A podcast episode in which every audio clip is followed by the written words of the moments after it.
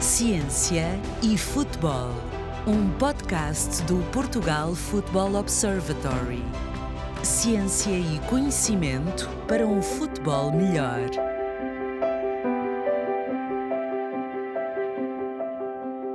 Welcome to the Football and Science podcast, produced by the Portugal Football School. I'm Matilde Diaz, your host for this episode. Today we'll be talking about leadership in health sports, and performance with our special guest, Evert Verhagen. Professor Evert is a well renowned human movement scientist an epidemiologist born in the Netherlands. He is 46 years old and obtained his PhD in medicine from the VU University in 2004, which he followed up with 18 years of research experience at the VU University Medical Center in Amsterdam. His research revolves around the prevention of sports and physical activity related injuries. He is the author of hundreds of peer reviewed publications. He is also an associate editor for the prestigious British Journal of Sports Medicine and BMJ Open Sports and Exercise Medicine, as well as an editorial board member for the Journal of Athletic Training and Injury Epidemiology. In late April, he was a guest speaker at the Football and Science International Conference in Lisbon. That was the starting point for our conversation. Thank you for joining us, Evert. Thank you for having me. Wonderful. First of all, I would like to ask you why did you participate in this international conference and what are the real benefits of doing so? Well, the benefits of doing so are always in meeting fellow colleagues who have uh, a similar vested interest in athlete health, uh, in this case, uh, football players and football. Um, and I think the benefit of a, a, meeting like this is that you not only meet fellow scientists, um, but also younger career researchers and younger clinical um, you know, professionals um, who inspire me just as much as I seem to inspire them. In your presentation, you say that leadership and management skills are invaluable tools for sports medical departments. Can you explain the idea better? Yeah, yeah. We do we do we do a lot of research on how to participate safely in uh, in football.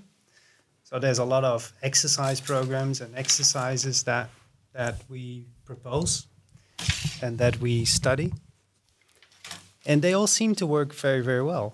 They all seem to reduce injury rates significantly um, and also, uh, importantly, have a significant impact on player availability and player performance. But that's all in controlled environments where we come in with all our research tools and um, with all our research controls, which kind of takes the setting in which we study these these interventions away from reality, the, re- the real context in which these players play, and in which the health and performance departments need to implement these types of exercises. So what we do then is implementation science again. Um, so we try to mimic reality and and put our evidence into reality, but still all these interventions are built from on um, a theoretical concept and not from within the actual practical context in which they need to work. And in order to bridge that gap, I think we need to look differently at how we approach this and not so much at the tools, the hard tools we have available, but about the soft skill sets we have available to make sure that everybody within the organization, from player to higher management, is able to understand what we try to do and why we try to do it and supports that from their own roles. And that's why I think leadership is vitally important and an invaluable tool in our battle against injuries and, and ill health.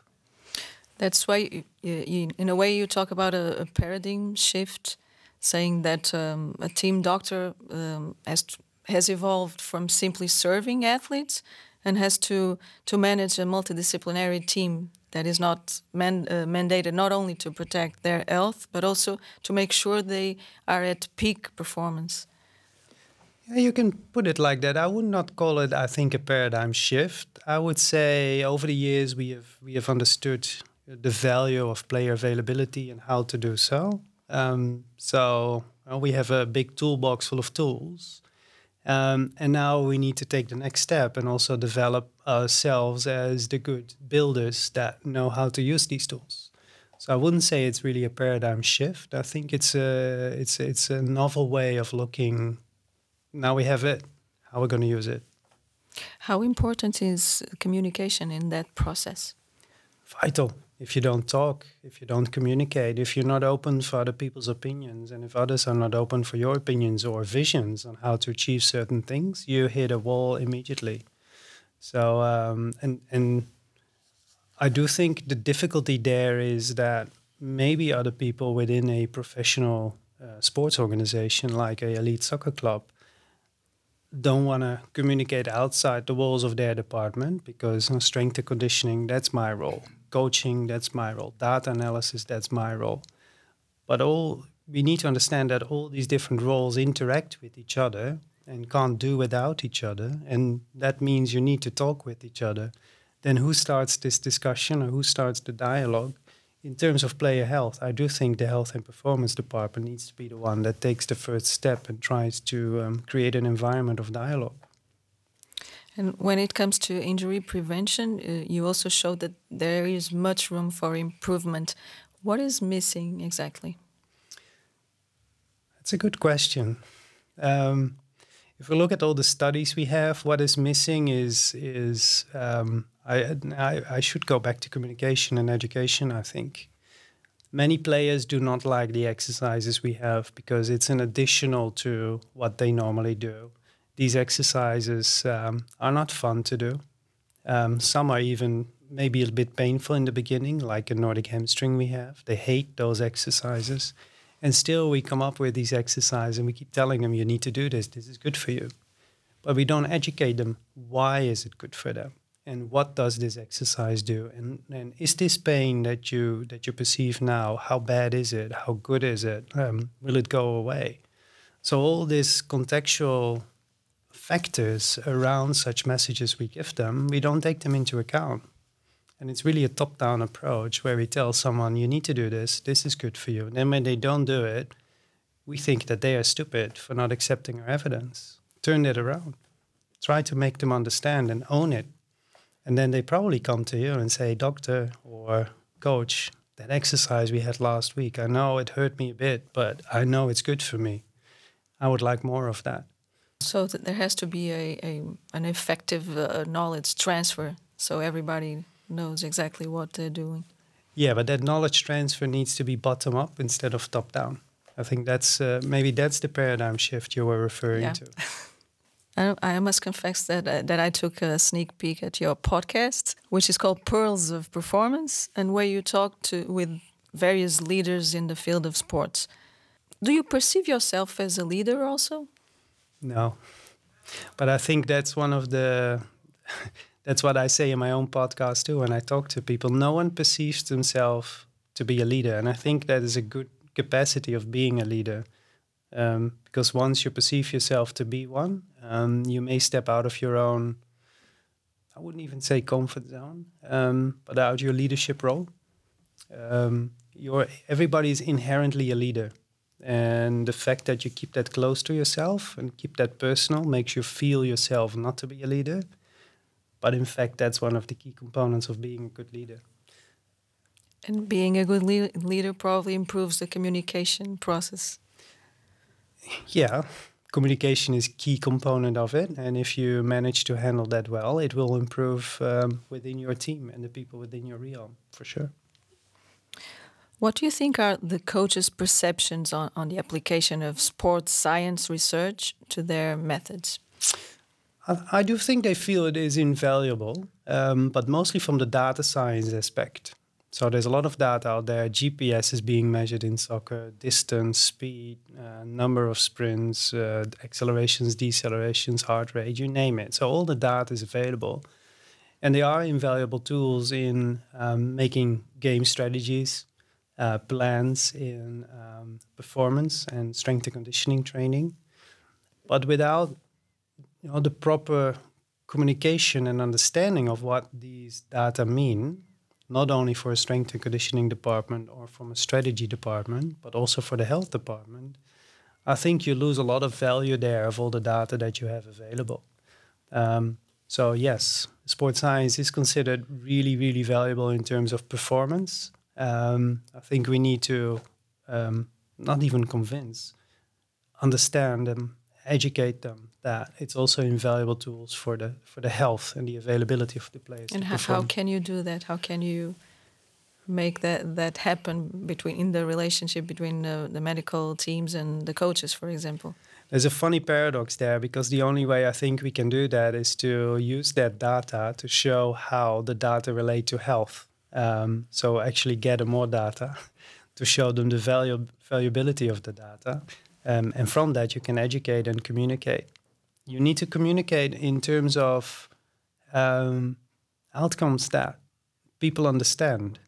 So if you go there with talking about soft skills and talking about leadership and communication, that's outside, outside their realm. But if you go there and you say, look, if we change this, this changes in the data, and this will improve players' health and availability and performance, then suddenly you have something that you can talk about because it becomes tangible. And then you translate it to their context, and then I think you have an opening for a proper dialogue because then the next question is what do you need to achieve this? That's the leadership coming in. You often work with Portuguese researchers. What are your views on their work in, in this subject area?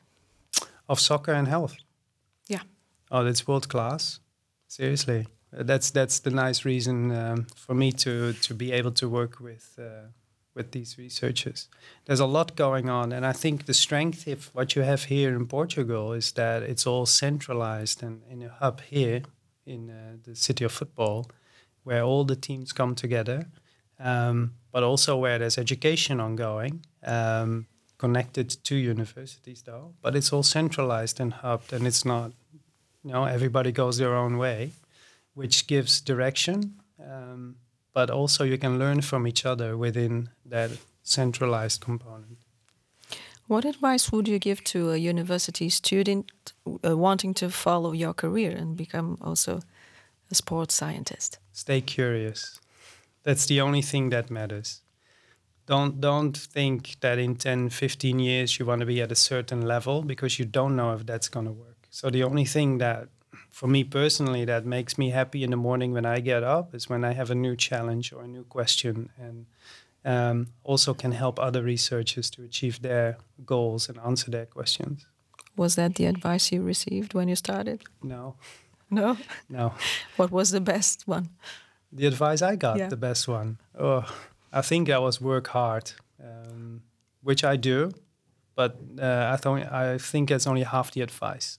You work hard, but also play hard. You need to enjoy um, life as well. That balance needs to be there. What are you most proud of in your sports science career? Ooh, tough question. Um, I get this question more often. I always need to think about it. That's the funny part. But the most proud is when I see a PhD defend their PhD thesis. And there's not a single one that I would take out that I'm more proud of of any other. But if you see that a student going from zero to defending their own work in front of a panel um, with vigor and um, you know, with cu- still with curiosity, and new questions being posed, that makes me proud because you helped that person achieve that. As we've reached the, the end of today's episode, thank you very much for joining us here. And we hope to see you back here. Hope so too. Thank you so much. If you are hearing this message, it means you've listened to the entire episode. And for that, we thank you. Connect with us at footballobservatory.fpf.pt and stay tuned for more episodes on football and science. Ciência e Futebol, um podcast do Portugal Football Observatory. Ciência e conhecimento para um futebol melhor.